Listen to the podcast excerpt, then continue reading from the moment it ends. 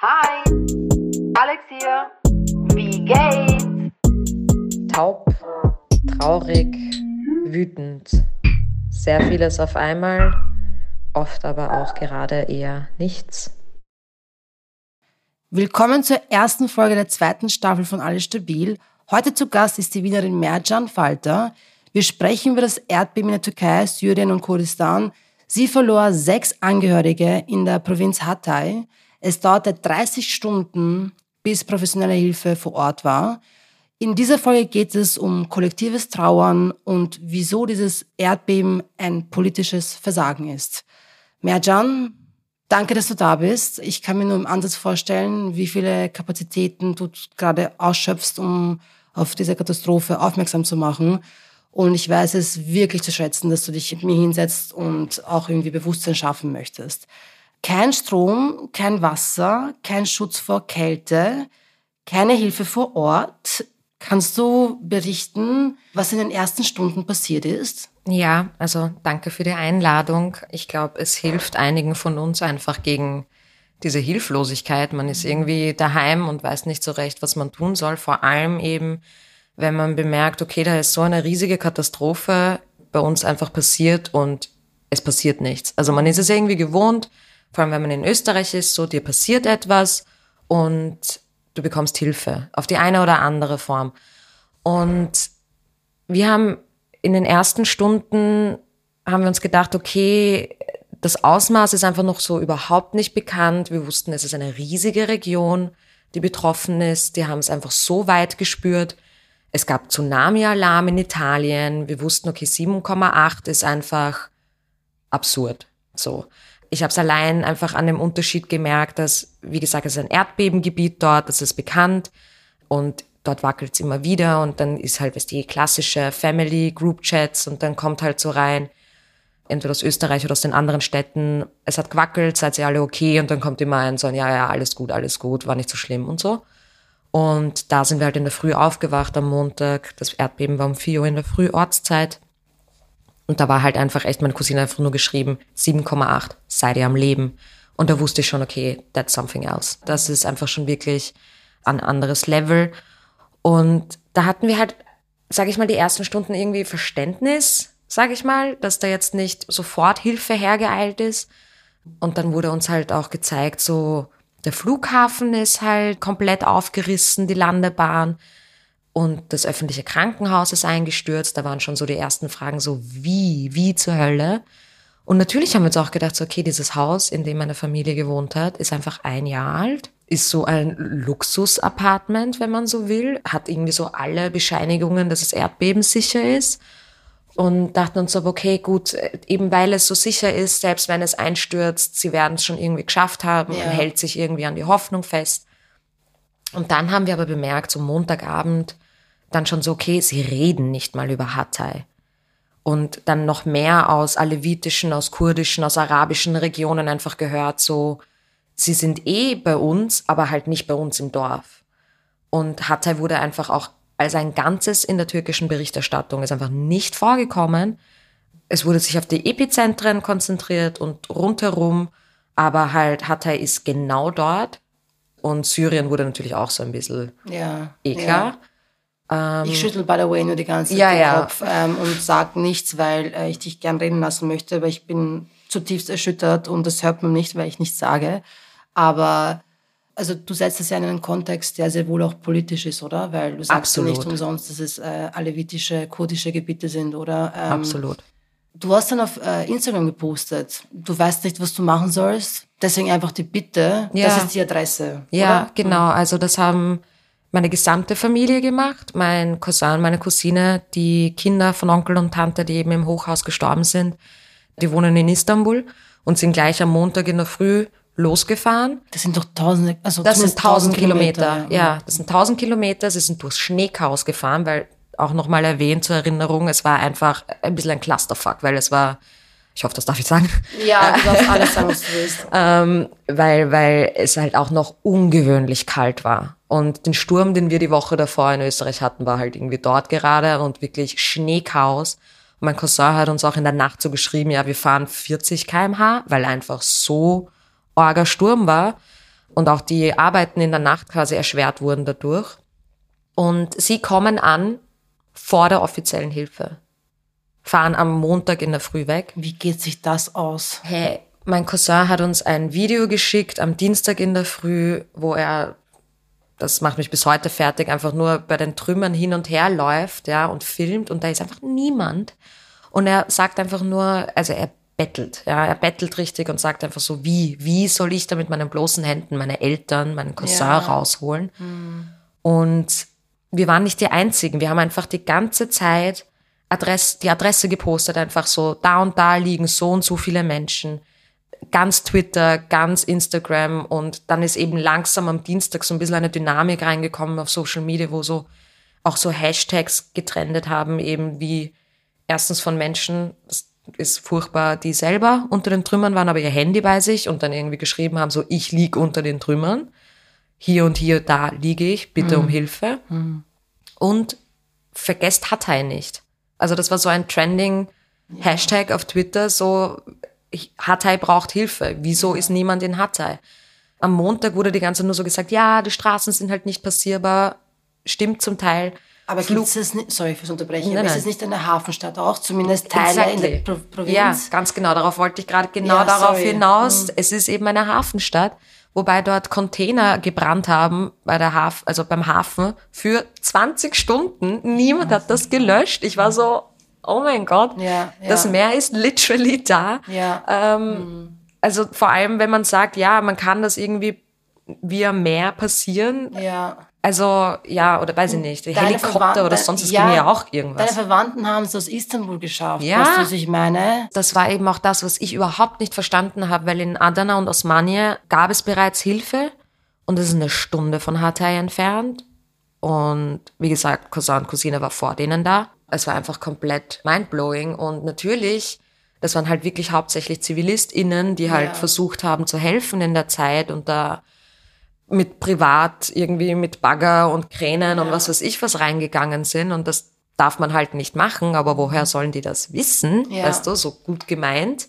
Ähm, aber dann ist die professionelle Hilfe gekommen und war so auf, ja, das darf man eigentlich nicht mit schwerem Gerät, wenn man halt noch irgendwie eine Überlebenschance Aber sieht. man darf mehr als 30 Stunden brauchen, um vor Ort zu sein. Das, das, Exactly, das, das ja, ist okay. richtig. Nicht, dass ich jetzt sage, okay, ich verstehe das schon, worauf du hinaus willst, Ja. aber ich meine, also es ist eine komplette Machtlosigkeit und Hilflosigkeit, die einen da übermannt, oder? Also Völlig. wie geht man damit um?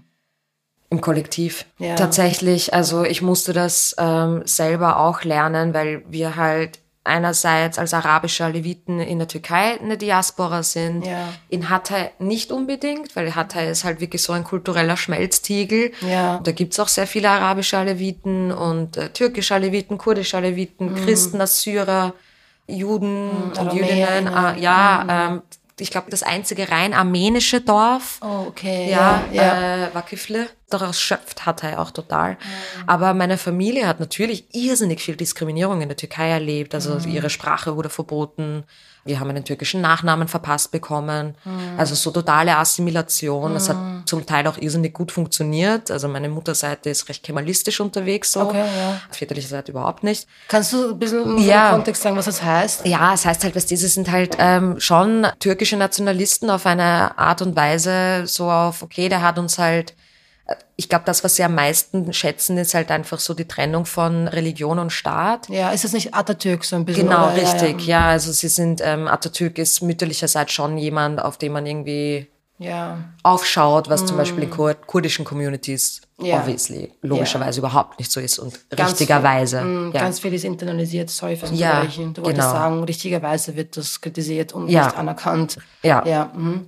Wir wollten darüber sprechen, dass du, dass du als Kollektiv irgendwie nur das überwinden konntest, Ja. was eigentlich kaum zu Ja. meistern ist, oder? Ich Ja. meine, du wusstest ja auch vor lang nicht, was mit deiner Familie passiert. Vier nicht? Tage lang. Exactly. Und vier Tage ist eine Ewigkeit, Ja. wenn es darum geht, irgendwie Gewissheit zu haben oder eben einen Prozess zu starten, der auch vielleicht abschließend ist, ja. Ja.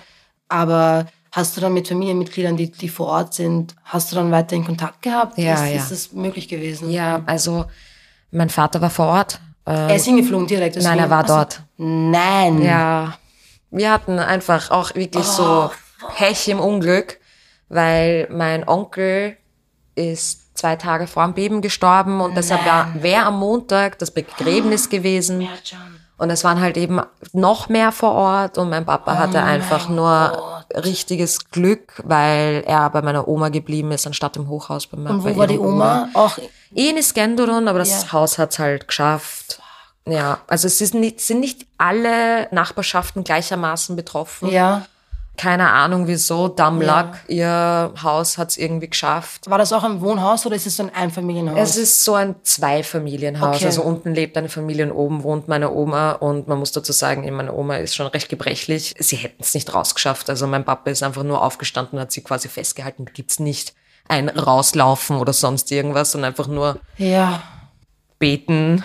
Also es ohne. Spaß, es ist, glaube ich, schon hart genug, weil jeder, der so einen migrantischen Background hat, versteht das, was das heißt, dieses Verlangen nach irgendwie diesem Zuhause, das man findet, diese Ja. Struggles, die man sowieso schon Ja. hat, ja. Das heißt, Familienmitglieder bedeuten oft auch Zuhause. Absolut. Vor allem, wenn man aus marginalisierten Communities kommt, ja. Aber dann on top of this, dass dein Vater einfach wegen eines Begräbnisses dort ist. Also wenn das ein Film wäre, ich hätte gesagt, boah, das haben sie aber echt, da haben sie richtig viel Tragödie reingeknallt. Bitte. Und Zwei meiner Onkel in Wien, ähm, denen wurde einfach der Flug gecancelt, weil in Istanbul eben dieser Sturm war. Also ich war echt so, okay, wow. Also es, es ist auch sehr viel Dankbarkeit dazu Ja. Mhm. gekommen, muss ich sagen, dass mein Papa, weil meine Tante hat ihn echt gefragt, so magst bei uns bleiben und er war so auf, na, weißt du, am nächsten Tag das Begräbnis, ich bleib bei der Mama, damit sie nicht alleine ist. Und das Haus ist ja wie ein Kartenhaus Ähm, es ist zusammengefallen. wie ein oder? Kartenhaus Nachdem es zusammengefallen. nur ein Jahr alt ist. Richtig. Und das nach 1999, oder? Ganz genau. Wo man sich eigentlich denkt, Ja, gibt es da irgendeinen Fortschritt in dem, wie man das Leben sicherer macht für Menschen in Krisengebieten? Geht, Ja. geht das nicht? Also, oh mein Eben, also die Gott. politische Komponente ist eh auf zwei Seiten. Einerseits eben, wie gebaut wird in diesen Regionen, trotz 99, wie mit Erdbebensteuern umgegangen wurde und unterlassene Hilfeleistung. Also das ist so davor alles, was passiert ist und was während der Katastrophe passiert ist. Ja, und es ist überall ein Versagen. Wirklich, das ist so ein, ein Schlag ins Gesicht für uns alle, dass jetzt einfach so mit, das ist eine Naturkatastrophe, das ist Schicksal und es hat eh eine, eine Seite auf Instagram ähm, so einen Vergleich gemacht mit den Schlagzeilen von 99 und von jetzt. Und 99 war sehr wohl, obwohl das quasi nicht nach so einem großen Beben wie 99 war, obviously. So, ihr habt uns umgebracht, ihr habt uns alleine gelassen, bla bla bla. Und jetzt so, ach, was für ein Schicksal, was für eine Tragödie, was für eine, wie auch immer. Und es ist schon sehr wichtig zu sagen, dass halt 99 Erdogan halt total genutzt hat, ähm, halt an die Macht zu kommen Ja. und so und da halt sehr viel daraus profitiert hat. Und jetzt wird halt wirklich, also auch berühmte Leute, die halt irgendwie im Fernsehen irgendwie was in die Richtung Kritisches sagen oder so, sie werden einfach abgeschnitten. JournalistInnen wurden verhaftet, die irgendwie Kritik geäußert haben. Twitter wurde abgedreht. Twitter wurde abgedreht. Während Menschen in Trümmern liegen und twittern, hey, ich liege in Richtig. Trümmern. Was die größte Hilfeleistung war, quasi an hier liege ich, hier bin ich, hier sind die Adressen, hat er Twitter eingeschränkt und also wir mussten fast ein bisschen lachen, weil gerade seit Gezi, seit den Gezi-Protesten sind es die Leute einfach so gewohnt, VPN zu verwenden. Es war so ein Dude. Also, Ganz ehrlich. Ja. Ja, ja. Boah. also die, alle in der Türkei waren eher so, und bei uns war das so Riesen-News, Twitter eingeschränkt, bla bla bla und die in der Türkei waren so, what else is new? Ja. So, oh wow, hat mich eh gewundert, dass es so lange Ja, gedauert ja. hat. Oh mein Gott. Man sieht ja auch einfach, welche Macht Social Media auch hat. Ja. Weil auch wenn es auf individueller Ebene ist, von Menschen sagen, wo sie sind, damit sie geborgen werden können, aber auch dieses wenige, was man machen kann, wenn man in Österreich sitzt und äh, die Familie davon betroffen ist, Ja. ist einfach zu twittern, Voll. auf Instagram zu sein. Du schreibst ja aus Wut und Verzweiflung. Ja, es war wirklich pure Verzweiflung. Was mache ich hier? Ich kann auch nicht hin. Es sind ein paar Familienmitglieder hingeflogen. Ich war da recht dagegen, weil ich gemeint habe, das ist gerade eine Krisenregion. Ich meine, natürlich wollte ich auch mit meiner Na, Familie sicher. sein und sie umarmen und sie drücken und keine Ahnung was danken, dass Ja. doch auch einige ja überlebt haben und auch sehr knapp. Aber ich wollte halt dort auch keine Belastung sein, weil dann Ja. brauche ich auch einen Schlafplatz inmitten des Chaos und der Trümmer. Und dann macht sich dein Vater auch Gedanken, dich, ob es dir eh gut geht. Und dann Es hat ja auch gebebt bis vor zwei Tagen oder gestern hat es, glaube ich, auch noch mal ein bisschen nachgebebt. Es wackelt die ganze Zeit. Und mein Ding war es ja auch eher, die Leute einfach aus der Krisenregion zu kriegen. Also was mache ich dann in Wien? Ja. Ich twittere, ich, ich schreibe auf Instagram. Das war halt irgendwie so ein bisschen auch ein Coping-Mechanism, auch mit Medien zu reden. Das war einfach nur so ein, ich merke, in Hatay ist keine Aufmerksamkeit. Das hat mich dann auch gefreut, muss ich sagen, als ich gesehen habe, okay, das Bundesheer landet sogar in Hatay. Und war so, ja, okay, irgendwas geht weiter. Irgendwie Ja. hat sich da was getan. Im Kollektiv aber, das war nicht Ja. ich, das war nicht mein Tweet oder mein Post auf Instagram, sondern das waren irrsinnig viele, die einen, einen Hashtag eben auch zum Trenden gebracht haben und gesagt haben, hey, Hatay braucht Hilfe. Das sind so viele Leute, die gerade ignoriert werden. Ja. Und Leute, die eben Videos teilen und die halt zeigen, wo einfach überhaupt keine Hilfe ist. Ja. Ich habe auch Fotos von unserem Haus, wo lauter Zivis quasi irgendwie herumstehen Ja. mit ihren Warnwesten, die sie so aus dem Auto geholt Oh haben. Gott. Am Dienstag hat dann die offizielle Einheit in der Türkei, da haben sie meine Tante gesehen, aber halt erst am Donnerstag geborgen. Okay. Und deshalb haben sie das Haus einfach als keine Überlebenden markiert. Nein. Und die anderen waren aber noch nicht gefunden. Also sie haben einfach triagiert, weil einfach so wenig Was Hilfe war. Also dass sie einfach priorisieren mussten, in welchem Gebäude eine größere Überlebenschance gibt. Ich glaube, man erinnert sich vielleicht eher aus der Corona-Pandemie irgendwie so dem Wort, großen Wort Triage. Mhm. So ein, okay, welche Patient, welche Patientin hat eine höhere Überlebenschance? So quasi, welches Menschenleben ist nicht mehr wert, aber welches, wo sind die Chancen? genau. Oh, das ist nämlich das, das einen, oh, Ja. das ist so hart, einfach zu denken, inwieweit sind wir als Gesellschaft gekommen, dass wir dann entscheiden müssen, Ja. bei wem wir es weiter probieren. Und so, dass du aus erster Hand dich hinstellst und sagst, und so fühlt sich das an. Ja, weil du vorhin meintest, es geht nur als Kollektiv und ich stimme dir voll zu, dass das als Kollektiv passieren muss auch, aber es sind schon Individuen wie du, die eine große Veränderung schaffen, einfach nur weil du unermüdlich darüber sprichst. Du hast ein Spendenkonto auch äh, erstellt, mit Ja. Hilfe von Friends, Ja, natürlich. voll. Steht aber trotzdem, ja, du hast, glaube ich, ganz, ganz viel bewirkt und ich glaube, du bist nicht in dem Prozess, dass, dass du das anerkennen kannst, weil du ja auch in diesem Zwiespalt bist von, du willst dich jetzt auch nicht so als Heldin sehen, weil du machst ja aus deiner Sicht so das Bare Minimum, aber in Ja. Wahrheit, dass du zu ZIP gegangen bist, zu Zeit im Bild, dass du mit der Presse gesprochen hast, dass du in Podcasts gehst, mit Medien sprichst, das, das ist, glaube ich, etwas, und das muss ich an dieser Stelle als Journalistin noch sagen, das kostet wahnsinnig viel Kraft und das ist nicht leicht und sich dieser dieser Tragödie zu stellen und so tapfer zu sein und das so auch so vocal zu machen, auch so eloquent. Also es ist fast so, als ob du als Expertin sprichst, aber du bist ja eigentlich eine Angehörige. Du hast ja gerade Familie verloren. Das heißt, ich will es nicht unterschätzen, wie viel du als Person speziell äh, gemacht hast. Oh Gott, I'm sorry, jetzt werde ich gleich.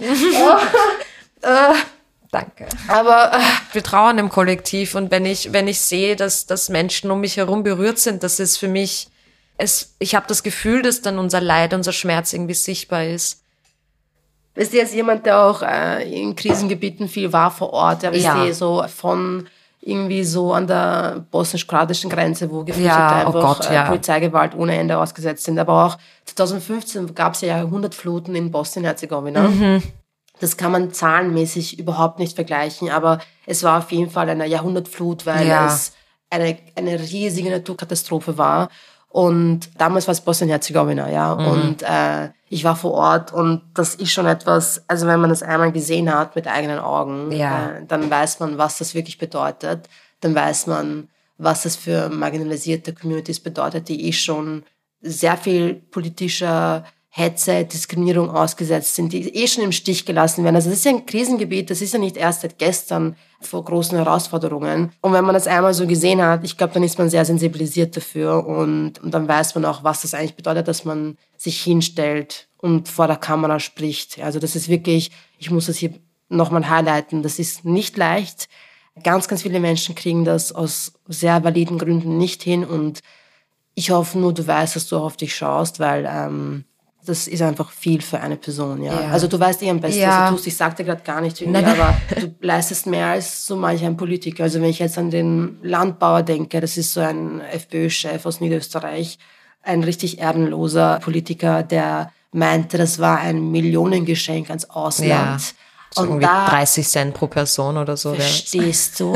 Und ich war so, boah, du hast echt kein Gewissen. Also Politik zu betreiben in dieser Tragödie, da hat man doch kein Herz. Ja. Oder? Also, es ist nicht so, als ob ich große Erwartungen hätte an die FPÖ, verstehst du, was ich meine? Ich bin eh schon so, die Liste der Einzelfälle, ja, so der braune Sumpf, in dem wir irgendwie, äh, mit dem wir versuchen umzugehen. Ich bin nicht überrascht, aber ich war ehrlich schockiert, als ich Ja. das gesehen habe. Ich muss sagen, ich habe Landbauer-Saga habe ich in dem Moment, da war halt auch wirklich gerade so alles los. Also da war meine Familie noch unter den Trümmern und so weiter und da war irgendwie mein Fokus. Aber ich fand das so billig, dass ich es eigentlich nicht ernst nehmen konnte. Also es hat mich absurderweise nicht geärgert, weil es einfach so billig war. Äh, Da hat mich da die Aussage vom Waldhäusel äh, die Woche davor, wo er diesen Schülerinnen quasi abgesprochen hat, dass sie Teil von, von Wien sind. So. Sie sind Wien. Ja, Was exactly. wir absprechen. Voll, ja. Also Was das hat mich, das hat mich drei Tage lang so, da war ich so wütend, dass ich kaum schlafen konnte. Das hat mich tausendmal mehr aufgeregt. Der Landbau, das war so unfassbar billig, dass ich echt so auf, ja, ich lass die Auckland. Ja. Also das war so. Kannst du für die deutschen Zuhörer Also- sagen? Ich lasse dich angelehnt. Sprich, ich, ich, ich ignoriere dich, ja. Ja, also ich meine, Landbau ist sowieso jemand, dem man eigentlich keine Aufmerksamkeit schenken sollte, weil das wollen sie ja auch. Aber Ja. Er ist auch zu wichtig, um, Ja. um ihn ganz ja, zu ignorieren. Ja, ja, aber ich verstehe, dass du in diesem Moment warst, okay, Prioritäten ganz weit unten, was irgendein Rechter sagt, also ganz weit unten. Äh, Aber es ist schon bezeichnend, sowohl für die österreichische Politiklandschaft als auch für die deutsche Medienlandschaft. Oh Gott, ja. Die Bild. Mhm. Also auch da muss ich sagen, es wäre falsch zu sagen, ich bin überrascht, aber in, wie schnell, Ja. wie schnell sie den Diskurs versucht haben zu verändern, hat mich doch ein bisschen erschreckt. Mhm. Ja, Also also sie haben irgendwie eine Möglichkeit gesehen, oder? So einen Opportunismus, den sie, wo sie sofort aufspringen können, um ihren Spin. Du? Ja, Ich hätte das vielleicht in einem Monat erwartet. Mhm. Aber sie machen das ja tatsächlich, wenn Leute noch immer um ihre Liebsten bangen. Ja, voll. Die Zahl ist ja jetzt mittlerweile bei 40.000 Toten. Also, was, worüber reden wir hier? Ja. Können, wie war das nochmal? Ich zitiere es kurz so. Können wir wirklich noch mehr aufnehmen? Da war ich so, wir sind als Gesellschaft dem Untergang geweiht oh Gott, ja. sollten Medien wie die Bild so weiterhin diese Wichtigkeit haben, die sie, die sie hat. Ja. So. Wir haben ja darüber gesprochen, dass du auch viel auf Twitter und Social Media, auf Instagram gesagt hast. Und ich habe einen Tweet von Fatma Aldemir, den ich auch sehr, sehr treffend fand. Und ich zitiere jetzt. Wie kann es sein, dass Krankenhäuser einstürzen, dass Überlebende des Erdbebens in einkrachenden Notaufnahmen sterben? Warum warten Menschen den ganzen Tag lang vergebens auf Rettungskräfte, während ihre Angehörigen in den Trümmern stecken? Und ich habe diesen Thread gesehen, also jeder einzelne Beitrag in diesem Thread ist, ist genial von Fatma Aldemir. Und da war ich echt so, die stellt gerade die richtigen Fragen. Ja, Also es ist eine Sache, dass du dem Erdbeben, Erdbeben entkommst, aber dann bist du im, im Krankenhaus ja, und es kracht ein. richtig. Richtig. Also das öffentliche Krankenhaus in Eskenderun ist eingestürzt, in Antakya ist eingestürzt, noch ein drittes, von dem ich jetzt gerade nicht mehr weiß genau, wo es steht. Das private Krankenhaus in Eskenderun, in dem eine Cousine von mir arbeitet, ist zur Hälfte eingestürzt. Also sie hat auch gemeint, sie werden wahrscheinlich bald evakuiert werden, weil es einfach so viele Verletzte sind. Und die Tochter meiner Cousine, also die ist echt erst so sieben Jahre alt, der hat dann eben Trümmer auf die Beine bekommen. Ihr ist nichts passiert, aber sie hat ihre Beine nicht gespürt. Und sie sind ins Krankenhaus und die waren halt so, sie hat keine offenen Wunden.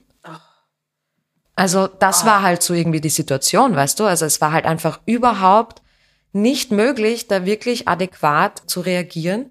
Ich meine, AFAD, eben das ist diese staatliche Organisation, die diese Einsätze führt, diese Erste Hilfe und Rettungs- und Suchaktionen. Das Gebäude in Hatta ist eingestürzt. Ich meine, also ich glaube, das, das ist so die größte Ironie davon, ja. es ist wirklich. Und darüber müssen wir reden. Und ich glaube, was die Bild da jetzt auch irgendwie thematisiert hat, ist halt auch so ein bisschen eine Angst, was absurd ist, weil über Visaerleichterungen geredet worden ist und weil halt einfach viele Angehörige dort haben in der Region. Wir reden hier von einer Region von 23 Millionen Menschen. Es ist halt riesig. Jeder kennt irgendwie jeden. Ähm, nicht jeder kennt irgendwie jeden dort, sondern jeder kennt jemanden dort aus der Region. Ja, ja. Dass halt quasi jetzt alle ihre Leute herholen. Und ich denk mir so, weißt du, entweder wir sind jetzt Teil dieser Gesellschaft und es ist klar, dass wir Verwandte zu uns aufnehmen, die obdachlos geworden sind, oder wir sind es nicht. Oder es wird halt so ganz offensichtlich unterschieden. Weil wenn irgendjemand, weiß nicht, sein Haus in der Steiermark verliert, dann äh, wird er den wohl auch aufnehmen, oder? Na sicher. Und das ist ja überhaupt keine Diskussion. Ja. Der einzige Unterschied ist, dass meine Verwandten, die gerade obdachlos geworden sind, halt ein Hattai sind. Ja. Und Visa, ich meine, was da ein bürokratischer Prozess ist, ist es absurd. Wir reden hier von Dokumenten, die in den Trümmern oh liegen mein jetzt. Gott, erzähl mir nichts, bitte.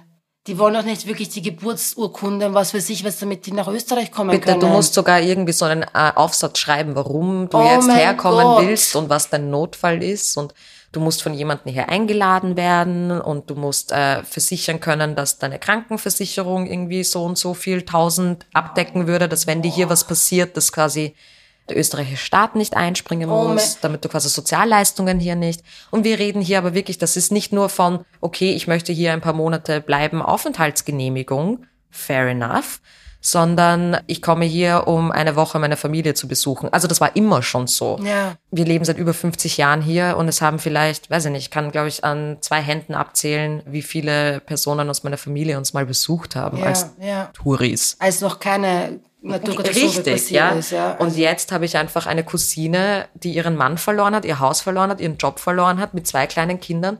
Und natürlich ist es mein erster Impuls, sie herzuholen und einfach mal aus der Krisenregion und aus diesem, also einfach aus diesem Notfall, aus dieser Ja. kompletten Anspannung die ganze Zeit irgendwie rauszuholen. Ja, selbstverständlich. Ja. Und das Absurde ist ja, dass wir uns zwar einerseits so aufregen über Landbauer und seinen Saga, aber in Wahrheit spiegelt es auch ein bisschen Österreichs Bürokratie wieder, weil Absolut. wo kommt es her, Ja. dass Leute Geld haben sollen im Falle von whatever, dass sie ins Krankenhaus müssen? Also wie kann man das mit Menschlichkeit vereinbaren in einem Staat wie Österreich, der eigentlich so sicher ist, der so privilegiert ist, dass man sich eigentlich denken könnte, das ist so das Erste, was man macht, dass man zumindest die Familien der Personen, die hier leben, und I hate to say this, die hier Steuern zahlen, Ja, voll. die äh, ganz ehrlich Wien lebenswerter machen, weil, äh, also wir haben nicht so viel darüber geredet, aber Mercan ist ja durchaus auch sehr aktiv, eigentlich, äh, wenn es um andere politische Anliegen angeht. Wien ist klein, das heißt, wenn man sich irgendwie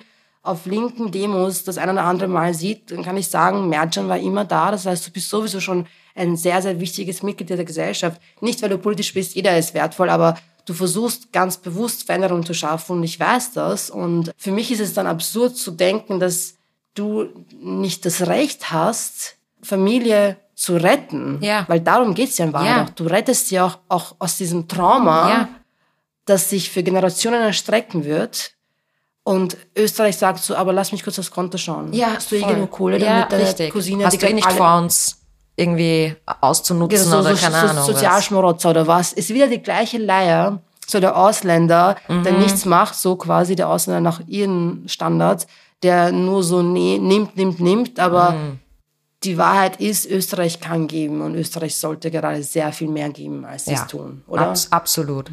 Ich meine, noch so ein Aspekt, warum gerade meine Mama sehr nervös ist darüber, dass ich halt jetzt doch recht vocal bin und darüber rede und so, ist nämlich abgesehen von der österreichischen Rechten, ist halt auch äh, die türkische Rechte halt einfach in, also türkische Nationalisten einfach irrsinnig, irrsinnig stark in Österreich und Deutschland. Ähm, und gerade wenn man irgendwie anfängt, etwas äh, zu thematisieren, was irgendwie Richtung alevitisch, kurdisch, arabisch, wie auch immer, also marginalisierte Personen in der Türkei geht, kann sehr schnell sehr gefährlich werden. Und allein das war schon so absurd zu denken, okay, ich muss gerade voll abwägen, wenn ich jetzt nach Hilfe rufe und eine gewisse Aufmerksamkeit bekomme. Meine Mama war einfach gleich so, mach dich nicht zur Zielscheibe. Und das zeigt eben so dieses Diaspora-Ding, dass man irgendwie überall eine, eine Minderheit ist selbst. Ja. Was ist Heimat sowieso mal, ja. ja. Aber ja, ich meine, ob ich jetzt irgendwie Dinge in der Türkei thematisiere, wird schwierig. Wenn ich in Österreich, wird es von beiden Seiten schwierig. Ja. Und deshalb ist eben, um nochmal darauf zurückzukommen, das Kollektiv so wichtig. Ja. Weil wenn wir halt nicht sagen können, okay, das ist jetzt unsere Heimat, das ist unser Land, das ist unser Fleck, das gilt vor allem für Kurdinnen, dann bleibt einem einfach nichts anderes als die anderen Menschen. Und Ja. ich zehre da total daraus. Also das ist, ich weiß einfach ganz genau, dass eine Person, die mir gegenüber sitzt, vielleicht jetzt nicht unbedingt Betroffene im Ort hat, they know. Also Ja. sie wissen einfach genau, was wir einfach als Kollektiv gemeinsam gerade, als Community gemeinsam erleben und durchleben und uns gemeinsam stärken. Gerade als Kollektiv machen wir uns natürlich auch weniger angreifbar, Ja. weil ich weiß, dass ich noch extrem viel Gegenwind bekommen werde. Ja.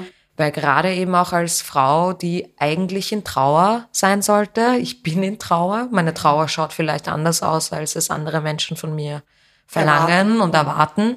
Aber ja, darauf muss ich mich einfach irgendwie einstellen. Und ich weiß aber, dass wenn ich Leute habe, die mich supporten, dann werde ich auch das irgendwie aushalten und ich werde es aushalten müssen. Ja, es gab ja auch jetzt schon aus gewissen Reihen so Kritik, dass man das jetzt politisch macht, eine Naturkatastrophe. Richtig. Und ich konnte meinen Augen nicht trauen mehr. Ich konnte es nicht glauben, dass man sich das traut, Ja. dass man sagt, es ist nicht politisch.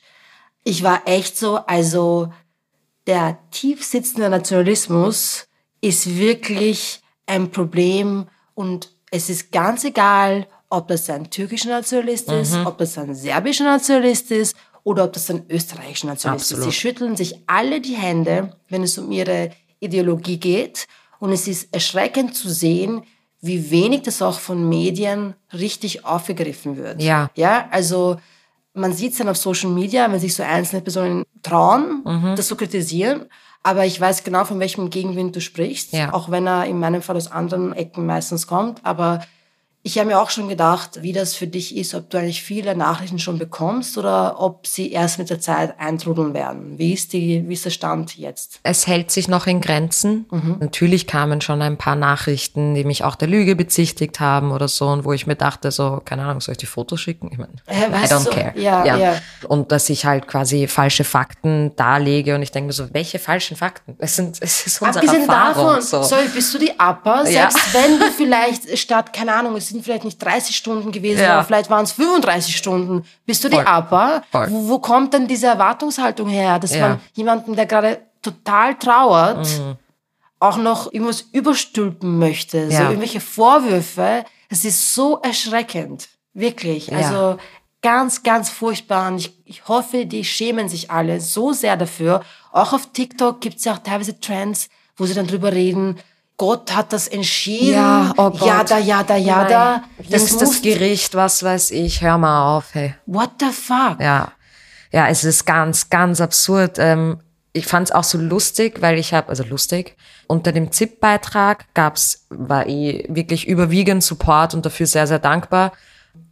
Gab's trotzdem so ein, zwei Kommentare, die halt dann angefangen haben, das auf Erdogan zu beziehen und der AKP und so weiter. Und dann habe ich mir meinen Ausschnitt nochmal angesehen, weil es mich interessiert hat, weil ich eigentlich das Gefühl hatte, dass ich für meine Mama besonders aufgepasst hatte, dass ich nicht direkt schieße. Und in dem Ausschnitt erwähne ich kein einziges Mal die Regierung, kein einziges Mal die AKP, sondern sag eben einfach so, es kann eben nicht sein, dass Krankenhäuser einstürzen, dass neue Bauten einstürzen, was ist seit 99 passiert und so. Und die sofort so, ah, und AKP und Erdogan und ich war einfach nur so, danke fürs Outing. Ja.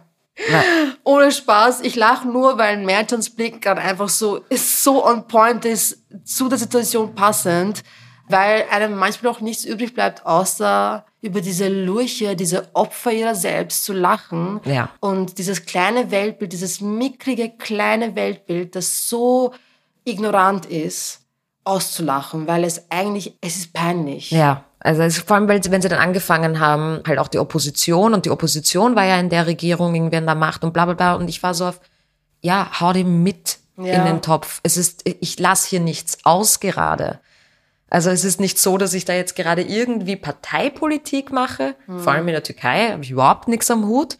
Es geht mir einfach nur darum, Verantwortungen zu benennen. Ja. Und ja, doch irgendwie, ich will nicht sagen Rechenschaft, das klingt so kriegerisch, aber halt doch irgendwie halt über die Verantwortung für den Tod von wirklich sechs meiner liebsten Menschen Ja. zu reden. Und ja. ja, meine Trauer schaut anders aus. Meine Trauer ist halt damit umzugehen, darüber zu reden, über die Verantwortung zu reden, den, die Wut halt doch irgendwie für mich produktiv zu channeln. ja. Ja. ja, Manchmal bleibt uns nichts außer der Wut. Ja, guess. alles andere lässt mich einfach so hilflos zurück, ja, dass mir nichts anderes übrig bleibt, als darüber zu reden. Und wer weiß, vielleicht schaut das in zwei Wochen schon wieder anders aus und ich bin einfach nur ein Häufchen Elend. Ich bin auch jetzt ein Häufchen Elend, aber ein, schaut anders aus. Es liegt mir einfach am Herzen, darüber zu reden. Und meiner Familie auch. Ich bin nicht die Einzige aus meiner Familie, die redet. Ja. Diese Angst, die deine Mutter hat, dass du zur Zielscheibe wirst. Wie schaffst du da die Balance, dass du sagst, dass du zu sagen hast, ohne gleichzeitig dich super angreifbar zu machen? Oder bist du an einem Punkt, wo du dir denkst, ist mir eigentlich völlig egal, was irgendein User 13334 äh, über mich sagt? Ja, ähm, also ich glaube, je länger es her ist, desto mehr sage ich, glaube ich, schon so my peace of mind. Ja. Ähm, da war ich am Anfang sicher noch vorsichtiger, auch als eben auch noch meine Verwandten unter den Trümmern lagen und jetzt, wo wir da quasi Gewissheit haben und sie beerdigen konnten, was übrigens auch nicht selbstverständlich ist, dass wir quasi diese würdevolle Verabschiedung haben konnten. Ich meine, ich, ich würde gern sagen, es ist mir egal, aber ich, ich glaube, wenn es sich jetzt sehr mehren würde, also dann ja, ich, ich bin jetzt nicht naiv. Also Ja. ich glaube schon, dass das nicht ungefährlich ist und ich meine, wenn es so eben so lächerliche Dinge sind, aller Landbauer oder irgendwelche anderen ähm, türkischen Nationalisten, die wirklich schon fast verzweifelt dumme Argumente bringen, Ja. sobald es halt drohend wird, werde ich halt ähm, ja dementsprechend auch agieren, aber nicht schweigen. Ja, ja. Wie würdest du sagen, können dich Personen, die dich kennen oder vielleicht auch nicht kennen, unterstützen? Oder nicht nur dich, sondern eben Betroffene? Also allein, wir haben eben vorher darüber geredet, einfach anerkennen, glaube ich, dass da etwas wirklich, wirklich Schlimmes passiert ist und zwar für uns alle. Wir müssen das einfach auch geopolitisch sehen und ich meine, die WHO hat gesagt, dass das die größte Katastrophe in den letzten 100 Jahren war, also im WHO-Gebiet und das, das tangiert uns, das tangiert uns alle. Ich selber bin, um ehrlich zu sein, wunschlos glücklich aktuell, was mein direktes Umfeld betrifft, weil einfach alle wirklich irrsinnig toll sind und eben auch Spenden sammeln für meine Familie, die eben jetzt nichts mehr hat zum Teil ähm, und einfach alle zusammenhalten. Ähm, mein Wunsch wäre es nur trotzdem, jetzt ist die Betroffenheit einfach noch voll groß und mich wird das natürlich mein ganzes Leben begleiten. Das ist eine totale Zäsur für uns alle in, in den Regionen, aber halt trotzdem auch schon in zwei, drei Wochen schon nicht wieder irgendwie back to normal zu gehen, weil es wird für uns sehr, sehr lange dauern. It's not normal. Ja, bis irgendwie wieder eine Form von Alltag kommt. Und dadurch, dass ich eben wirklich direkt Angehörige verloren habe, ist bei mir das Mitgefühl groß. Aber ich habe trotzdem gesehen, sehr viele Menschen, die jetzt nicht direkt Angehörige verloren haben, aber trotzdem aus der Region sind, die trauern auch und die leiden auch und die erfahren gerade sehr viel Ignoranz, weil sie quasi ja eh niemanden verloren haben. Und wie ich vorher gesagt habe, wir trauern im Kollektiv. Ich war vor drei Jahren Hanau ein Wrack. Ja, also ich habe so getrauert, als wären da meine eigenen Angehörigen gestorben, ermordet worden. Also Ja. es war einfach die Tat an sich auch, die, die so furchtbar gemacht hat. Ja. Und das kann, glaube ich, jeder eben aus der Community nachvollziehen. Und deshalb meine ich so, auch Menschen, die halt irgendwie aus der Region sind oder auch nicht aus der Region sind, aber halt irgendwie türkisch, arabisch, kurdischstämmig sind, einfach mal fragen, hey, wie geht's dir? Alles okay? Brauchst du was? Weil, wir, wie gesagt, wir leiden alle gemeinsam. Ja. Wir sind als Menschen schon sehr abgestumpft, Ja. wenn es um Tragödien, Ja, Katastrophen... Polykrisen. Ja, genau. Und ich glaube, das ist etwas, das man ganz proaktiv machen muss. Also man muss sich bewusst dazu entscheiden, dass man eben nicht nach einer Woche ein bisschen auf Instagram posten, Mhm. sich denkt, okay, passt, Leben ist jetzt wieder Alltag.